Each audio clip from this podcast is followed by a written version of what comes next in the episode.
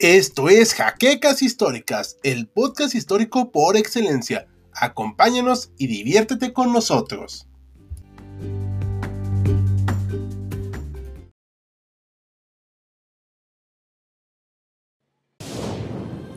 Bienvenidos a HC Historia Contemporánea, la página histórica por excelencia.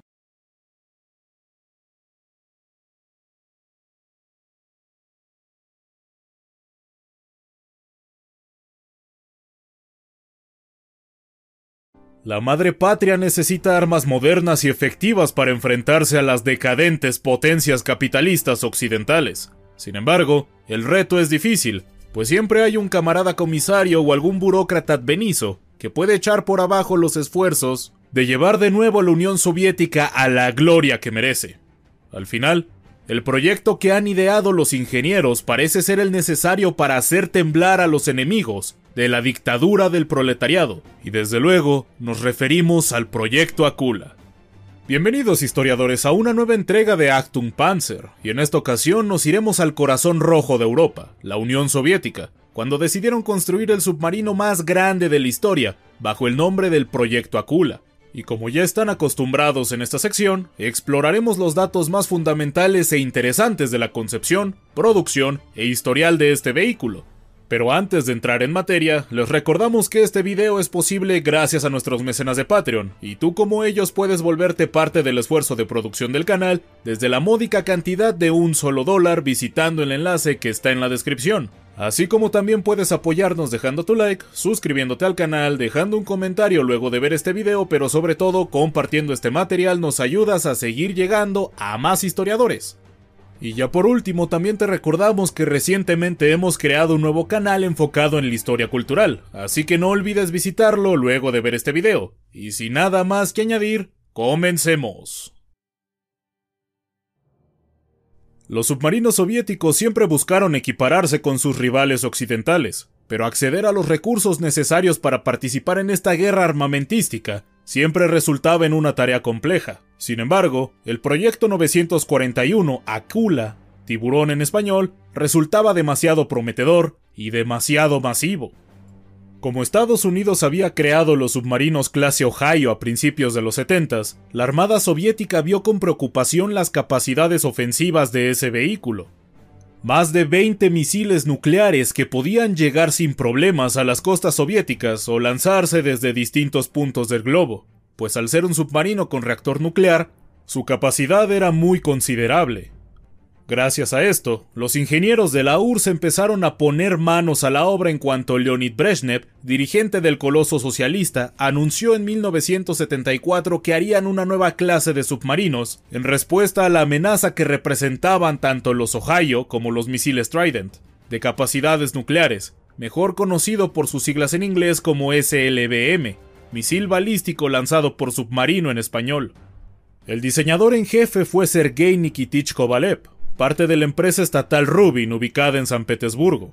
Debía evidentemente ser un diseño más grande que la clase Ohio, con capacidad nuclear y que pudiera tener una gran autonomía. Algo que hay que destacar de estos tiempos es que los submarinos eran en gran sentido la parte más importante de la Marina soviética, sin restar importancia al resto de los navíos, claro está.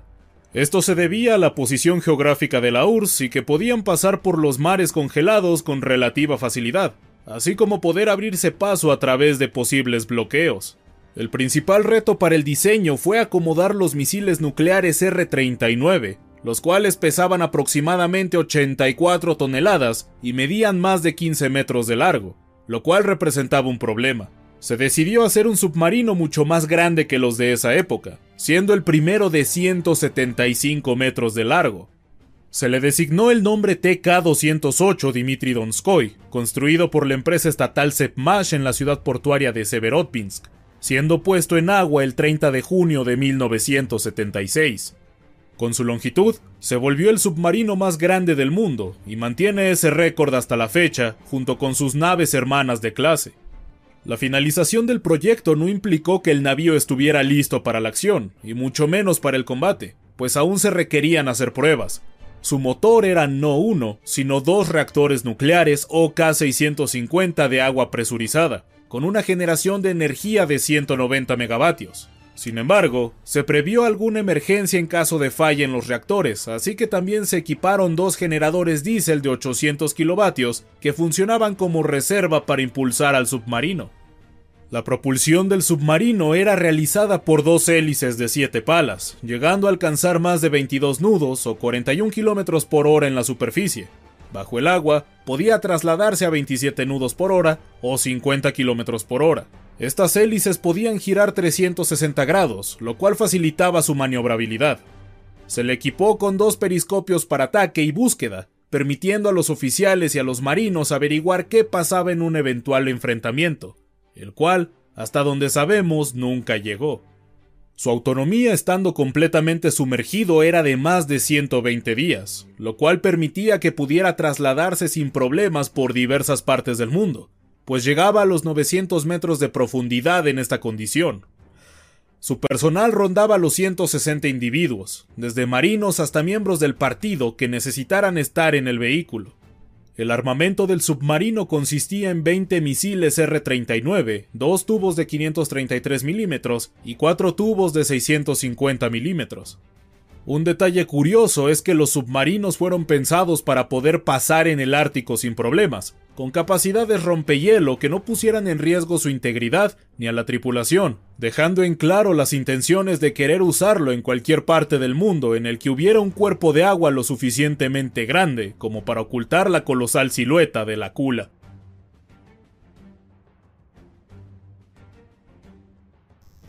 Como estos submarinos no entraron en combate propiamente dicho, analizaremos su tiempo en servicio, el cual fue relativamente corto.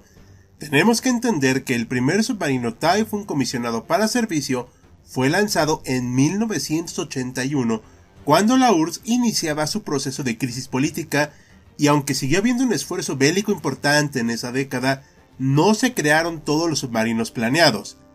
Se había planteado construir siete de estos colosos marítimos para el servicio, pero solo se construyeron seis y actualmente solo queda uno en servicio. El TK-208 Dmitry Donskoy fue lanzado oficialmente al mar en 1979 y entró en servicio hasta 1981, el cual sigue en funciones hasta nuestros días, aunque solo para probar distintas armas.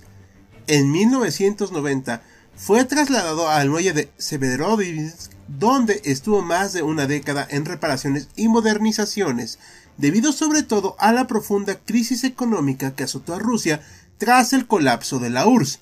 Como parte de su adaptación, se le quitaron las plataformas de lanzamiento para los misiles R-39 y acoplaron los modernos RSM-56 Bulava. Se prevé que el Donskoy esté en servicio hasta 2026 en la Armada rusa. El TK-202 nunca recibió un nombre, solo se le conocía bajo su clave.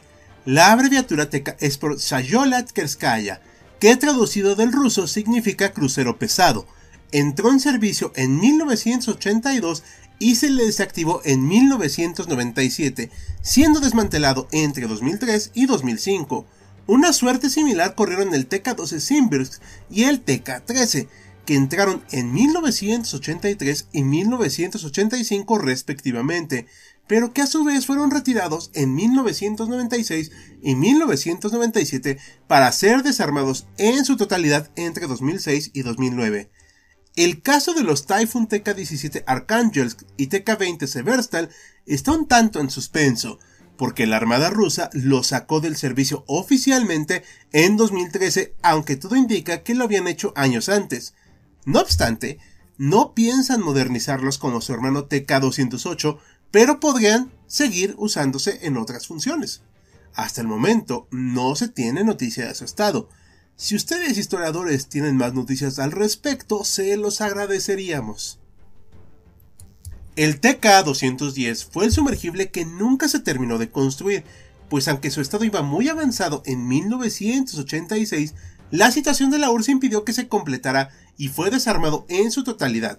Los planes a largo plazo de la Armada rusa consisten en sustituir la totalidad de estos Typhoon con los submarinos clase Borei, de mucho menor tamaño y capacidad que los de la era soviética, pero aún no se ha terminado este proceso al 100%.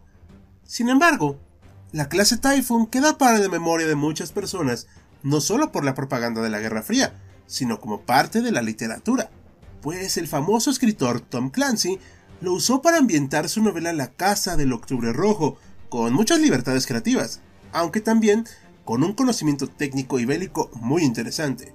Como no sabemos que haya habido un enfrentamiento de manera oficial, este sería nuestro mayor referente, aunque sin duda nos sirve mejor para ilustrar el filme del mismo nombre, protagonizado por Sir Sean Connery y Alec Baldwin. ¿Creen que así se manejaron Typhoon historiadores? ¿O es una exageración estadounidense propia del cine hollywoodense? Háganoslo saber en los comentarios. Y esto es todo por esta nueva entrega de Actum Panzer. Esperamos la hayan disfrutado y si fue así, ya saben qué hacer para apoyarnos. Aprovechamos también para agradecer a nuestros amables mecenas de Patreon como José Andrés Sánchez Mendoza y José Antonio Martínez Chaparro, así como nuestros otros aportadores cuyos nombres siempre aparecen en los créditos. Y sin nada más que añadir, les agradecemos su preferencia y los invitamos a seguir viendo más contenido de HC Historia Contemporánea, así como visitar nuestro contenido en Los Saberes Humanos. Encontrarán un enlace a este canal en la descripción de este video. Sin nada más que añadir, somos de Aslander y Hal despidiéndonos, ya nos veremos a bordo del próximo vehículo.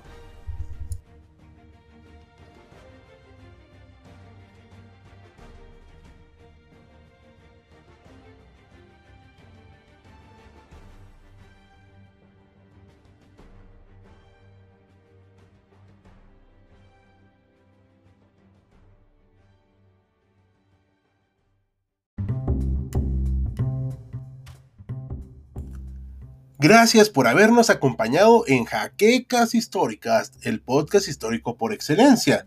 Hasta la próxima.